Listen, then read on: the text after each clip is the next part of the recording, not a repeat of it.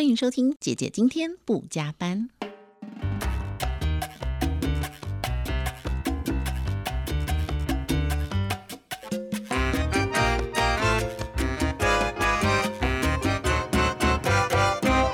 你曾经呢想过自己要当老板吗？我小时候也想过，但是为什么一直没有开始呢？其实有时候呢，创业没有你想象的难，但是想象中不难，执行起来难不难呢？今天呢，我们邀请到的是个人品牌事业教练，同时也是企业网络行销顾问、自媒体的实验者于威畅。威畅早安，主持人早安，各位听众早安。你这样一个人的公司多久了呢？三四年了吧？三四年，嗯才三四年而已哦。没有，我创业十几年了，但是我真正辞掉所有裁，不是裁掉，不是，因为我创业的初期还是在重蹈覆辙，我还是开始雇员工。好，所以直到三四年前，我才发现其实我大可不用雇员工，哦。因为呃，我十几年前是台北在台北工作，外商公司总经理嘛，嗯。然后我那时候最多雇到十几个员工吧，嗯。啊，然后我的老板就叫我说，我说，哎，你不要再去管产品，你也不要去管什么研发，你就去嗯。管，你就去做人事管理、做嗯行政、做法务、做这些非产品以外的事务，因为经理人就是要做这样。嗯可是那些东西不是我喜欢的、我喜欢做网络，我喜欢做嗯产品啊，好，所以萌生了一个念头，就是说我为什么不能只做我自己想要做的事情？嗯，好就很像工很多工程师，他其实是想要写程式而已，嗯对不对？没有想要管人，没有想要管人，对，那我也是，我也是啊，我只是想要研发产品啊，然后创作嘛，对不对？后来我就呃离开了外商公司，然后自己创业。但是在创业的初期，我又开始回到了说，哎，我开始雇助理啊，找助理啊，找工程师。太忙啦，对，对不对？这是这是一个，另外一个就是我其实呃没有突破自己的一个想法，就是说呃所有东西其实都可以外包。嗯，哦，我现在发现所有东西都可以外包。对，而且我我我发现外包的品质哈，比嗯你雇员工的品质好太多了。哎，真的，我跟你讲，我自己真的也很有想法。但我想先问一个问题，就是说，像通常嘛，你可以被公司肯定，然后你看都当到总经理了，管一个这么大的 team，管十几个人，表示你的工作能力、你的想法、你的行销模式，全部都是被别人肯定的。很多人都会想说，这样坐领高薪，你干嘛要一个人创业，然后一个人去承担这些呢？对，就是像我说的，我其实想花每天的时间在做我自己想做的事情，我嗯不想去管人。好，然后管人让我有很大的挫折感。按照我不负责任的经验来看，哈，每五个员工呢，应该只有一个可以用。我说的可以用哈，嗯是说他会自动自发的去、嗯呃为这个公司着想，然后做一些你没有叫他做的事情。嗯，那另外四个可能就是按照指示行事。啊，嗯好，那我们终于把这个员工培训到一个可用的人才，可是过不久。呃，几年他就走了，他被挖角，或者他自己去创业啊，就像我嗯自己也出来创业一样。嗯所以我认为真正可以用的人才啊，基本上只会陪你走一段的时间，因为嗯他到了时间成熟以后，他可能就会自己去创业。嗯，好，所以那我就不想去做一些没有累积性的东西，因为我就一再重复培训人才，然后人才离开，然后嗯雇员培训离开，就是一直在重复这 这个、哦这些事情。那一个人的公司就不会重复一些事情吗？会啊，但是我们可以外包嘛，我们把嗯无聊的事情给外包给别人嘛。譬如说，我可能要翻译一系列的影片，嗯，那我不喜欢翻译啊，我有能力翻译，我也有嗯时间翻译，但是我不喜欢做翻译，嗯那我就外包给一个专业的翻译团队，他翻的比我快，比我好。嗯，对而且如果你觉得这个人或这个团队不喜欢，你下一次换别人就好了。可是如果你请了一个员工不喜欢，大家知道吗？你光是在试用期间哦，他都是符合劳基法的，即使他试用，你三个月任期到了，你就是觉得哦你不适合要解雇他，你都还是要付资遣费的哦。对，除此之外，嗯员工还有一些跟工作无关的烦恼，譬如说三节。你要送他端午节要来了，你要送他月饼，呀、你送他月饼他还不爽，对，老板可以给我现金吗？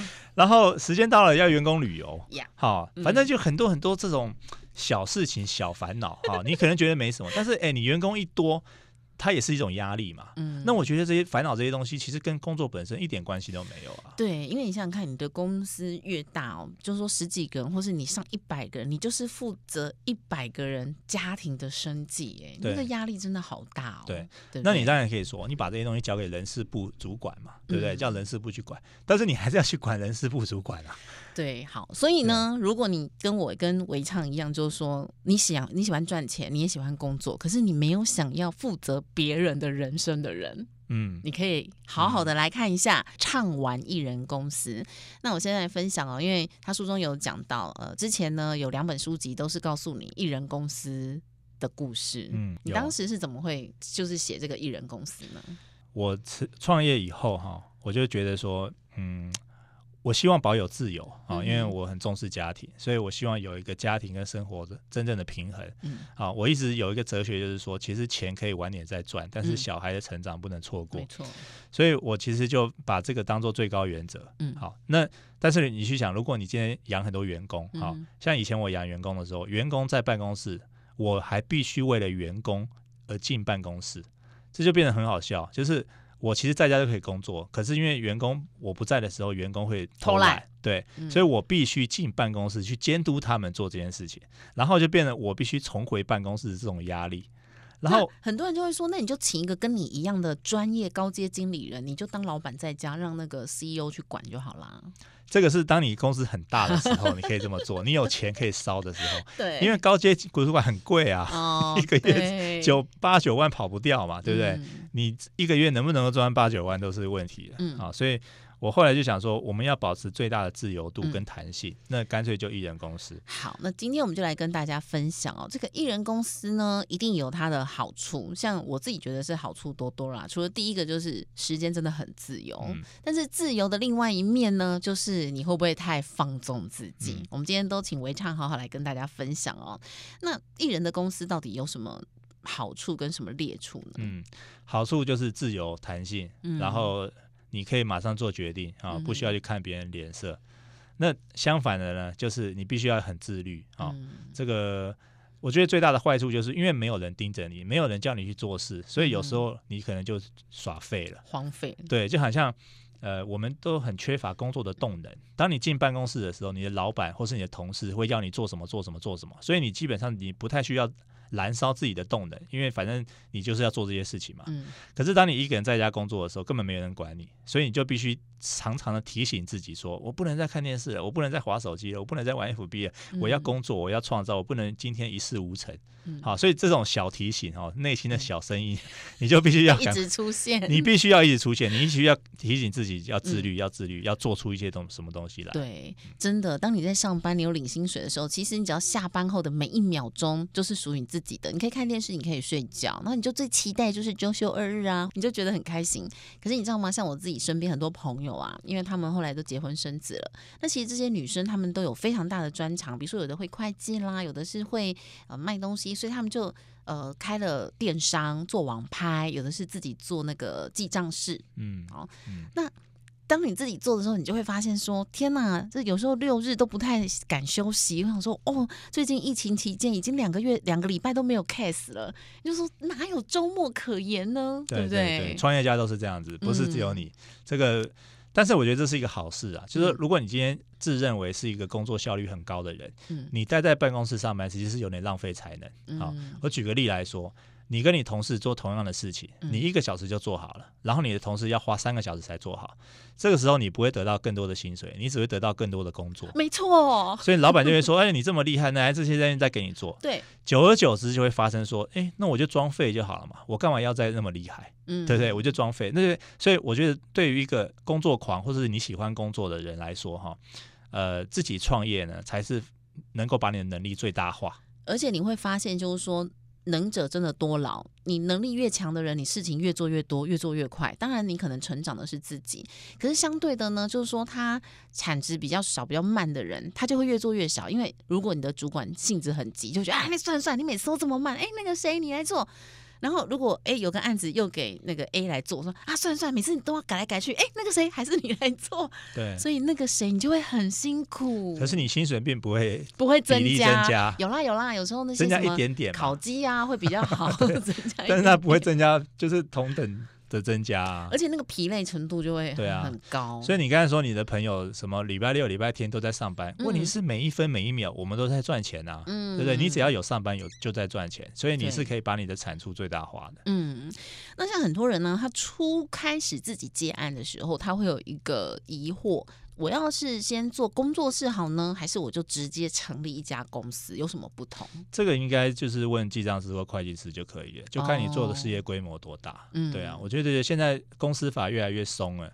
其实你只要能够开发票，你规模大小都无所谓。嗯对啊，我们也不是什么要上市上柜的公司，我们只要能够开发票，然后按照正常缴税就可以了。所以我是建议说，这些东西都不要自己做啦，就是找一个记账师，每个月给他两千块，对啊，让他去开发票。对而且现在我都是开电子发票，超超方便的。对啊，对啊所以也是给记账师做。对对啊，对啊，全部都给他做啊。所以你看，我刚刚就讲，哎，那我的同学又有生意可以接了哈。对啊，所以就是越来越多艺人公司的形态会冒出来，每一个嗯人都会变成云端员工。这个云端员工就是可以随时存取，随时嗯，呃外包给他们，然后我们在云端上面还可以互相合作。对，嗯好，今天邀请到的是余威畅来分享唱玩艺人公司用个人品牌创造理想的工作方式及事业地图。好，你看这个就有四个部分了，第一个就是个人品牌。第二个就是创造理想，第三个就是什么样的工作方式，然后要有一个事业地图。我觉得听起来好大哦。首先，对很多人来说，个人品牌就很难呐、什么叫个人品牌？怎么去创造它呢？这个个人品牌不是说只有我们做网红、做嗯 YouTube 需要，我觉得就算你是上班族，你也需要，嗯你也必须在公司里面建立一些声望，嗯，对不对？不然，呃，我们其实说个人品牌是两部分，个人跟品牌。嗯个人呢，就是你自己有多有料，嗯好那品牌呢，就是你多能行销自己。嗯，所以，假设你是上班族，你在办公室，你做了很多事情，但是你都不会行销自己，都没有人知道这老板些事是你也不知道做的，那就很吃亏啊，不是吗？那嗯反反观你的主管，为什么他们会生？因为他们所做的事情，呃，马上就会讲了。对，马上就会分享出来，那 老板就知道，所以嗯那个战功马上可以看见啊。嗯所以我觉得品牌这件事情是，不管你在任何职位哈，任何的工作场域，你都必须要想想看，说我做的东西是不是能够有百分之百的露出，被人家嗯看见。对，对，因为被看见，你才会有机会啦。嗯，而且啊，我觉得这个要有技巧啦。你那办公室啊，难免都会有一些人做了一点点小事，哇，就哇啦哇啦讲好几天，同事就会觉得说，又不是什么事情，对，不对？所以我这个，我觉得这个议题应该将来也要有人开课，就怎么样把你的做的事情无形的置入，然后还让别人觉得说，哇，你好厉害哦。所以我觉得个人如果很有料的话、他就不会拘泥在这种小小事事上上面了。对，所以其实呃，我们在做长期的个人品牌，我们也是，我还是认为个人很重要。嗯，好，就是你的产品还是很重要。嗯你的产品重要的时候，然后你只要呃有一小群人知道你的产品很厉害，嗯他们其实自动就会帮你分享出去。对嗯，或者是说呢，在你的工作专业上的东西，某些东西、某些项目，你可以坚持做，然后持续做。比如说对客户的关心，对客户的服服务，把你每一次的小东西要做一点记录，那运用在你的工作项目上，因为每个人做的事不一样嘛。对对，久而久之，哎，它就会是你的工作资产。没。错，这个叫做把你的生涯呃文件化嗯啊，documentation documentation。对，就是记录你所有走过的一切。其实，就算我们想的深一点，嗯你你不分享给任何人，你也可以分享给你的后代啊。嗯，对啊，像我现在写日记，我写部落格，其实基本上就算没有人要看，我女儿长大还是会看啊，所以我至少可以为一个人而写嘛。嗯，对我觉得留下生命的记录这件事情是很重要的。对，所以就是说，你有没有专注在你的工作上哦？这个跟你将来做艺人公司就很重要了，因为你在上班，你有团队哦，你的主管会会督促你，每天会教你。但是当你一个人的时候，你就必须要自己督促自己，哎、对不对？这一点很难，这一点对呀、所以你看，理想的工作方式每个人也不一样。那维畅，你的理想工作方式是什么？我觉得呃，现在因为疫情关系，很多人在家工作嘛，但是我觉得在家工作，我们早就知道这是一个趋势啊、所以呃，只是疫情加速了这个趋势的嗯实现。我的理想工作方式呢，就是呃，就是现在我在做我的生活，我的工作环境，哦、就是因为为我其实很早之后就，我很早就知道我的目标，也嗯呃是怎么样的，就是当然。兴趣结合工作，这只是最基本的啊、嗯你的兴趣还要能够维系，然后就算你不给，就算你没有钱，嗯你还是很热衷于做这件事情。对那个时候就是你的热情所在。所以我非常清楚我自己喜欢什么啊、嗯那个我喜欢创作，嗯我喜欢写东西，然后很幸运的这些东西都有人愿意付钱给我，好去看这些东西。好，但是我相信我写的东西是可以帮助到他们的吧？因为你知道他们不会平白无故的付钱给一个写废文的人嘛。对对，所以我就是不断的在创造一些知识，然后能够让我的我的专业分享出去，这样子。哪些产业是适合艺人公司的呢？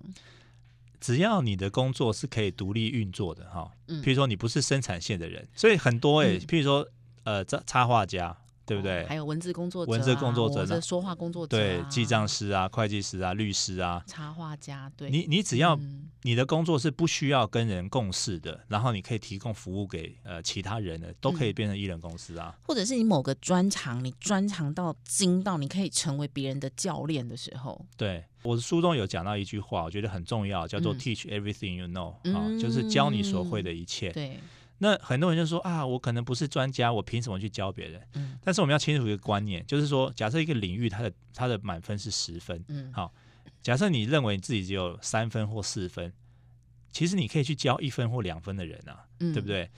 就是你的身边总会有人什么都不懂的，对，然后在你在这个专业，在你的专业上面不如你的，嗯。所以我觉得觉得不用说啊，我要成为九分十分，成为什么大师我才去教别人，不用。教导是一种传授，教导是拉拔你身边的人，嗯。而不是说我真的要呃什么，你知道变成专家，然后才有够格。那可能说啊，我会怕别人骂啊，你凭什么来教？我觉得你就凭一股热忱啊，帮助你身边的人 来教啊。对啊，这个之前我分享过一个故事，就是有一个人他念西班牙语文系的，那他大四毕业之后呢，他就开始教那个西班牙文，在 YouTube 上面，就很多人就跟他说：“你才大学念完四年，的同学都是这样，你要教谁？”他说：“教什么都不会的啊、从发音开始教，就永远教基础班。你看我们读书，总有人是教幼儿园、幼稚园，然后有人会教硕博士嘛。对啊，对不对对啊，所以我觉得每个人都可以教。那你想，嗯我们把这个点子延伸出去的话，当每个人嗯都可以教他的专业的时候，对，他们是不是就可以变成一个线上课程，嗯，然后就变成你的数位资产？对，然后你资产一多，你就可以赚钱啊，嗯你就可以维生啊。哈，所以每个人他都是可以兼职的来做这件事情。嗯，那有一些人呢，他真的是属于斜杠的。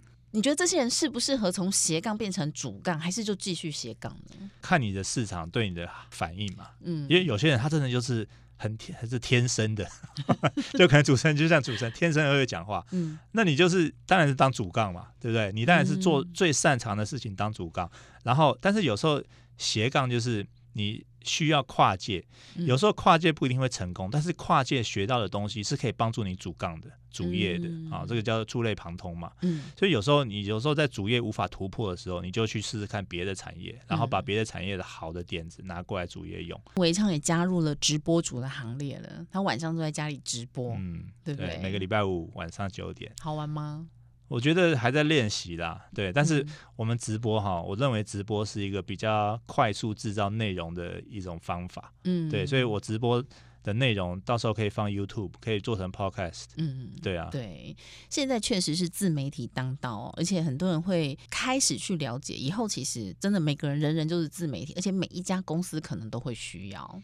对，嗯。就是如果你喜欢网络变化的话，你不要再花太多时间去那边刷别人的 FB 了，嗯，你应该是把自己成为人家来刷你的 FB 的对，抓住别人的眼球。对，那你怎么成为？其实不难啊，你就是分享你的专业而已对啊。，怎么去想点子，怎么去成为这些创作者，其实是很多人的困扰。哎，对，这个我觉得自己生活哈要丰富一点，然后想象力也丰富一点。嗯，如果你的生活一成不变的话，你写出来的东西应该也不太不不会太精彩。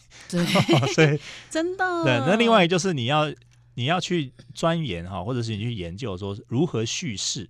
比如说，我们每个人都有经验哈，但是嗯我们如何把我们的经验好像变成一个好听的故事一样，嗯把它叙述出来。对，好，因为我觉得呃，在网络上面哈，譬如说，如果我们是写的话，可能就是文案啊；嗯如果是拍片，如果是声音的话，可能就是就是那个文稿。嗯你怎么样叙述你的经验，让人家觉得很有兴趣？嗯，所以这个、哦、可能你还是要有一些平常的兴趣的累积，比如说像拍片或是想要拍片的人，他自己一定喜欢看剧或喜欢看电影，嗯他才有那样影像的一个架构。嗯喜欢看书、喜欢阅读的人，自然他创作文字的这个能力就不会太太差，慢慢再去累积。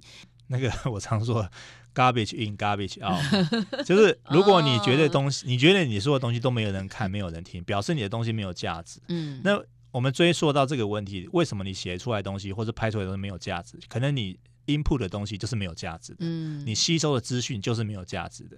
好，所以如果你想要创作给别人看，那就表示说你可能在吸收资讯的方面可能要改变。好，嗯你的来源可能要改变，你不要再看电视了，你不要再看一些新闻了，你可能要看一些呃有深度的东西，对有深度的东西，或者是阅读一些有深度的东西哈，然后嗯你的思想就会跟着改变，那你创作出来的东西就会很好看。对，或者是你，如果你还是喜欢刚刚围场讲说电视啊、综艺娱乐，那可能其其实你潜在的基因是一个谐星主持人。对对对对，如果你真的是无法自拔，你可能就是 我就是喜欢这个，那也 OK。就是我看到很多很多，其实很多嗯 YouTube 都是现在都是娱乐型的，对啊，对，都是娱乐型，你就走这个路线啊。对也可以，但是就是看你放不放得下自己的面子。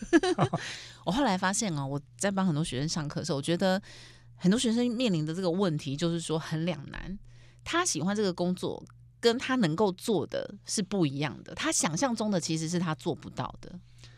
对这个距离嗯感哈、我觉得呃，有些人他其实就是不敢跳脱舒适圈而已。嗯其实以外人来看，他们嗯都是有能力做到的，但是他们自己不敢。好嗯那个呃，我常讲一句话，就是说最美的东西都是在恐惧的另外一面。嗯所以，如果你能够用行动克服恐惧的话，你其实会看到更精彩的人生。但是很多人无法跨过嗯这个恐惧感。如果今天你面临危机、面临嗯绝望的时候，你就会把自最好的自己逼出来。嗯，那我认为创业就是这样子，创业就是你下个月的薪水、你的钱到底在哪里，你都不知道，你会很慌张，你会陷入绝望。那可是你就会有灵感了。可是会不会因此就有人恐慌症或焦虑、躁躁郁症呢？嗯你曾经面临过这样的问状况吗？我自己对自己是蛮有信心的啊，所以我常常就会逼出自己说，哦，我现在没钱了，我现在赶快想办法赚钱，嗯，好，然后就会升级到一个很好的版本，然后就一直升级上去，哦，是造就现在。当然，我还是有时候会呃面临恐慌，还是会有的哈，但是我觉得那个算是少数的情况。嗯嗯那如果一般人他将来真的遇到这样的状况的时候，会给他们什么样的建议呢？当人生遇到低潮的时候，嗯我觉得最好的建议还是要呃多呃多吸收一些资讯哈。嗯就是我有一阵子其实还蛮看灵性的书的啊，因为我嗯也快也四十岁了，所以其实有时候对一些看不见的东西还是会有敬畏的精神。嗯这态度哈，所以最近疫情，很多人待在家里，很多人失去工作，但其实我觉得这、呃，无非是一个好机会啊。你刚好可以趁趁这段时间跟家人多聊聊，然后多阅读，多吸收资讯，然后等到这个呃破茧而出的那一天，你可能就会变成一个更好版本的自己啊。对，好，我们今天邀请到的是个人品牌事业教练于维畅。那刚才分享了很多啊，什么是艺人公司，它的好处跟你需要注意的地方。然后呢，你什么样的工作可以做艺人公司呢？最重要就是你要自律。啊，等一下我们可以再请维畅跟大家分享哦。如果我真的很想成为一个创作者，我要怎么开始？还有我们常常听到的内容行销，要什么是内容行销呢？到底要怎么样才能写出抓住别人眼球的东西呢？跟那我抓住了，他要持续来关注我才行啊。怎么样培养自己的铁粉呢？当然，网络是一个非常重要的推手跟工具啊。你不管是影片、文字，你都要透过网络。那我自己问一个问题，就是说，其实网络就像水一样，能载舟。亦能覆舟，就是说，你需要靠这些粉丝们把你推到一个十万订阅啊，一百万人看观赏啊。可是，当你如果有一些自己的言论，或是你的想法、你的观点，有人不认同的时候，相对的，他也会用非常令人难受的字眼来批判。那怎么去克服跟应付呢？第一个，你自己的心态要有一个认知，就是说，呃，认识你的人不太会批评你。好，嗯所以谁会批评你呢？就是不认识你的人。好，那所以你要为自己的心里喝彩一声，因为嗯，你的东西终于被不认识的你的人看到了，好正向、哦，也就是突破了同，温层嘛，嗯。对不对？所以，呃，你影响了呃你突破你朋友圈的人了。好，嗯所以这我觉得这是一个好消息啊。嗯。第二个是说，当你面对这些酸言酸语的时候，嗯。你怎么去应对它？哈，我看过很多很好的做法，就是很多 YouTuber 呢，他们会去截图，然后把它拍成一个一专辑，然后去把这些这个酸言酸语全部指出来，好，然嗯后就去回击他们。那我觉得这个是非常好的一种做法，所以他们用调侃的方式去调侃这些酸言酸语，因为通常这些问题哦，不是你自己，是他们自他们自己心里有病啊。嗯，好，就是他们不来攻击你，他们也会去攻击别人，所以不用把这个事情放在太太在意这些事情。对我曾经呃，也是他从受访者变成我生活上的朋友，他是现在台湾的一个两性专家，而且拿到性治疗师执照的新西亚。他在这个网络的频道，他走的很前卫哦。他在二零零六年的时候呢，她嫁给了一个外国先生，他们就开了一个 podcast 的影音平台。只是那时候嗯都不流行，所以没有被关注。那他二零零八年从美国回来台湾，就一直在推广这个，一直讲两性，讲的很入骨，被骂翻了。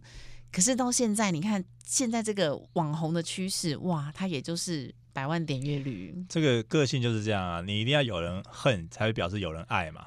所以如果你没有一个独特的立场的话，你其实就跟什么，我不能说中央日报还是什么，反正就是 你一定要有立场，你才会有观众嘛。嗯观众喜欢立场嘛，所以不管是爱你或是恨你，它都是好事。嗯，好，你不被讨论才是不好的。真的，你一定要被讨论啊！不管是什么事情被拿出来讨对论。对对对，哎，那你有遇过吗？哦，就是当然遇过啊。就最酸最酸，你觉得最夸张的是什么呢？我我是常常被网络上被黑啦，因为我的嗯竞争者嘛，他们就说我的东西很烂啊什么，然后他们还会就是去那边毁呃毁谤我啊什么，但我都我都不理他，因为我嗯自己觉得我们没有必要去跟这些呃这些人淌这这个浑水，嗯我觉得嗯我们做好自己的事情，然后顾好我们自己呃在乎的人啊嗯，然后去照顾好我们自己的粉丝就可以了。嗯，这听起来，你看哦，你在公司也是会遇到这样的人啊。你明明没做的事，就会有人去打你小报告，嗯或者是你随便一句话，人家就把你放大隐私，然后去报告老板或主管。对，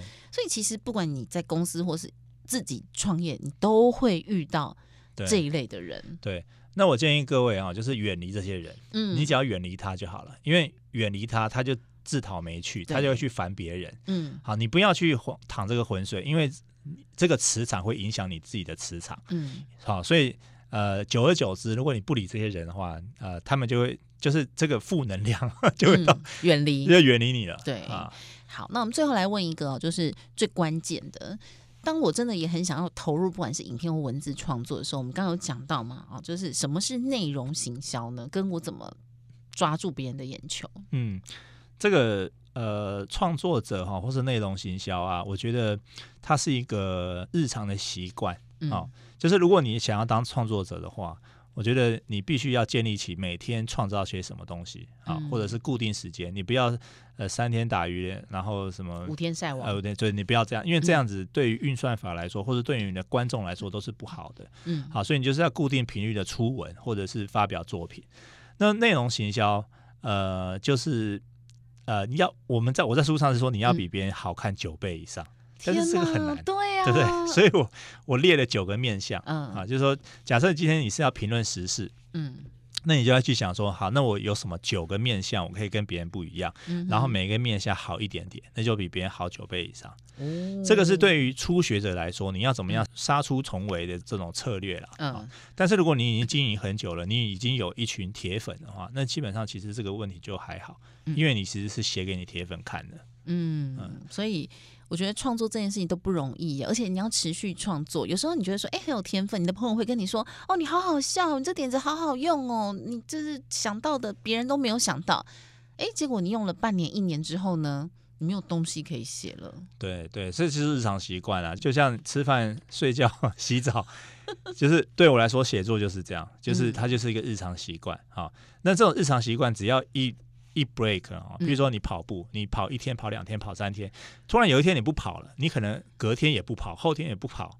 好，所以你就你就 break 这个习惯，那我觉得这个就是不好的。嗯，好，所以呃，养成每天创造些什么的这个习惯是嗯很重要的。呃，人家说学一个人是抄袭嘛，学一百个人就是风格了。所以其实就是量变产生质变啦，啊量变产生质变。好，所以我我也常讲一个口诀，就是作品连发，量多必中。其实我们就是靠量取胜的。嗯啊，那中间总会有一些好的东西。可是这个连发是每天发还是每小时发？新闻网站每天每小时发吧，我们一般人能够每天连发就很难了，就很厉害啦。而且现在那个脸书的粉砖呢，又会有很多的那个运算模式。如果你一天发文太频繁的话，其实不一定真的可以投放到对别人的眼对中。对，一天一折吧，最多。嗯嗯，而且我们现在就是多通路了，嗯部落格啊、Facebook 啊、YouTube 啊、嗯 Podcast 啊，就是你其实就是把同样的内容放在不同的通路上面，接触不同的群组，突然觉得好忙哦，真的很拥，有多平台，真的很忙。对不对？对，但是如果以以一个自媒体来说，媒体要的不就是曝光吗？媒体不就是要的多管道吗？所以，当你真正只开始成为一个自媒体者的时候哦，培养你的铁粉是很重要。这一方面，伟创就好来跟大家分享一下，嗯不能藏私哦。当然，今天时间不够，所以他都写在他的书中，《唱完艺人公司》好，主持人问到一个很关键的问题哈、如何培养铁粉？这个我对于一些嗯，我有一个独特的看法，嗯我认为铁粉他是必须要见面的，他不能在网络上面呃网交，就是你可能会说啊，很多人来看我的部落格，每天报道，他们是不是我的铁粉？那我可以很明很明确的告诉你，他们不是。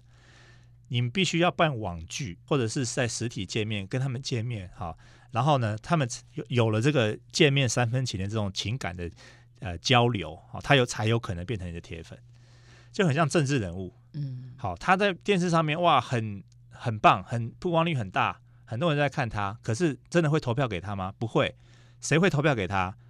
跟他握过手的人会投票给他，所以这些政治人物才会跑跑场子，然后一个一个去握手。其实我们经营铁粉就是同样的概念，我们一定要在实体呃活动见过面，我知道你长什么样子，然后你也知道我长什么样子，我们聊过几句话，我们有了情感的交流，这个才是铁粉培养的背后的秘密。嗯，真的是不藏私哦。那大家也想说，哇，维昌这么厉害，其实我跟他聊过，他这本书呢，就是他平常的累积，没错，对不对？对我每天早上八点钟会发一个有料电子报，嗯然后每天至少写两千字，这是订阅制的，就是你一般人看不到的，这要付费，要付对费的对，但是嗯付费的人都觉得很超很值，值得。因为每天才差不多十块钱，但他们得到的远远超过十块钱。你都写些什么呢？我写很实用的东西，嗯，就是譬如说我们用是哪些工具赚钱，嗯好，然后每个礼拜四我会介绍一个国外大师的成功案例，嗯，所以这些成功案例你在别的地方都看不到，哎，那后来再加入订阅的人可以看到前面的吗？不行，你只能看一年。我只能看一年，就是你从你加入的时间点往后看一年。对那，他要看前面的怎么办？他要我，他就可以跟朋友，呃就是跟原订户拿啊，或是直接来找我要啊。我现在是还没有开放，我未来会开放单篇卖，单篇的卖。那我要赶快加入，啊，好欢迎，不然前面错过啦。对哎、对，我有一种毛病，就是我那个电影没有从前面开始看，我就这一部就不看，或是连续剧我要从第一集、哦，他们有连，续戏嘛，他就是每天单篇而已，所以你从哪一天开始加入都没关系。它就是一个感觉，我就从 EP one 开始，这种莫名的坚持，好，我没关系，你加入了后，我再开放特别权限哇哦。太好了。好，我觉得呢，有时候我们看别人成功，感觉都是好像很简单，其实它都是很长时间的累积，嗯对不对？对，一定要累积。你有真正遇过瓶颈的时候吗？那你做了什么样的改变跟突破呢？我的瓶颈哈、就是少产出而已。嗯，对，所以我其实逼自己哈、有一个原则，就是每天至少要写一点东西出来，就是不管写什么，写 FB 也算是嗯好。所以呃，我觉得瓶颈我自己是没遇到什么瓶颈，因为其实我每一天都规划的还算蛮有目标性的。你都什么时候写？早上五点，早上五点对，点，因为我八点就要发。是还没睡还是起床？没起床了，起床了。哇塞！对我乡下人，我都差不多十一点就睡觉了，然后五点起床。起床就开始写，对对对，我我这个边要提供一个诀窍，这是嗯。我认为的这个脑神经科学哈、嗯。就是人在一起床的时候，他的脑部是最呃，怎么讲？它的配额是最高的，就是它它的头思绪特别清楚。嗯，然后你在写文章、你在创作的时候，它的质量是最高的，可是我早上起床都先放空，两眼无神哎、那就有点浪费了，我都觉得浪费。所以嗯为什么我也其实很能理解，为什么上班族回到家以后，他们都在追剧，他们都不想创作，因为他的脑的配额他的 用完了，用完了，对，用完了。所以我就认为说，如果你今天要产出高质量的、高质量的作品作品的话，你就是要在早上你刚睡饱的那一刻，那那时候出来的东西是最好的。需要先吃早餐吗？我是没有吃，我是做写完才吃。你知道，这个是我自己自己得到的心得啦。好，但是我知道很多人是夜猫子，他可能说、嗯啊，我晚上才有灵感。对对对，那那那也是有可能的，因为每个人是不太一样。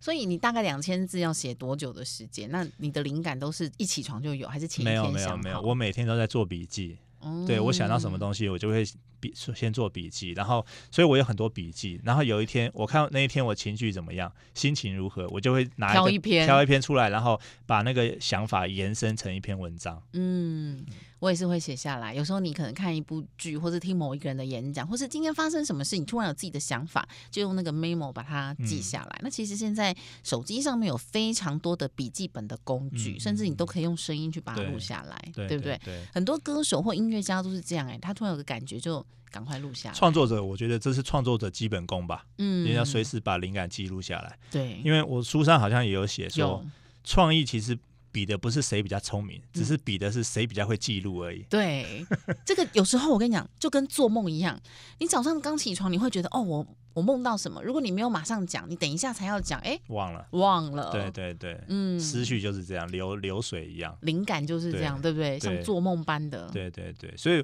所以我才觉得记录其实是一个很重要的啊。我觉得每个人都会有好点子，但是不是每个人都会把它记下来，然后再扣掉，不是每个人都会把它实现出来。你就可以证明了世界上成功的人非常少。所以只要你开始，永远都不嫌晚。其实主持人提醒我另外一件事情、啊，嗯很多人说他不敢创业，他说创业风险很大，然后或者是他怀疑自己有没有能力创业。但是你去看看身边的，你巷口的卖面的老阿伯，他也是创业家、啊；你巷口那个推的那个三轮车卖那个什么红豆饼的，他也是创业家、啊大。家都想成为郭台铭对啊，那对你你难你难道能力不会输给他们吗？对不对？不会。对啊，只是你想的太大了，或者是你想了，你想你就是你不敢而已。嗯但是所以如果你今天真的去勇敢踏出那一步的话，嗯你真的会成为一个更好的自己。对，那网络就是更容易啊，对呀、零成，本嘛，真的是零成本。所以网络创业真的是人家说穷人的原子弹啊。真的是啊，如果你是有心要在网络上创作的话，是可以发展出很多很多很大的事业的。对，而且你也不用养员工，像呃维唱的那个想法就是全部外包。我这十年来就是很推广这种全部都外包就好了，嗯而且你可以满足这些外包的这些艺人公司工作者的一些经济来源。对，艺人公司越来越多，然后我们产生的合作就越来越多，所以嗯这个产业就会蓬勃发展。对，而且我自己遇过的就是说，很多的外包工作者变成大家都在比服务，因为嗯艺人公司越来越多了，你能够给更多的服务，交件又快，又不会不耐烦，哎，我就长期跟你合作啊。对对对，对不对这个我其实亲身试试验过，真的吗？真的，因为嗯，这个我们都是艺人公司，我们嗯必须给出最好的产品，对跟最好的服务，不然我们嗯就无法生存。对呀、下次人家就不找你啦。。对，那收获很多，我也跟大家分享。那同时呢，如果你也想要订阅维唱的完全订阅制，你可以搜寻他的脸书对我就是打鱼维唱“鱼维唱就会收到”就可以了。嗯好，再次谢谢维唱来到节目当中，谢谢，谢谢主持人，拜拜，谢谢大家。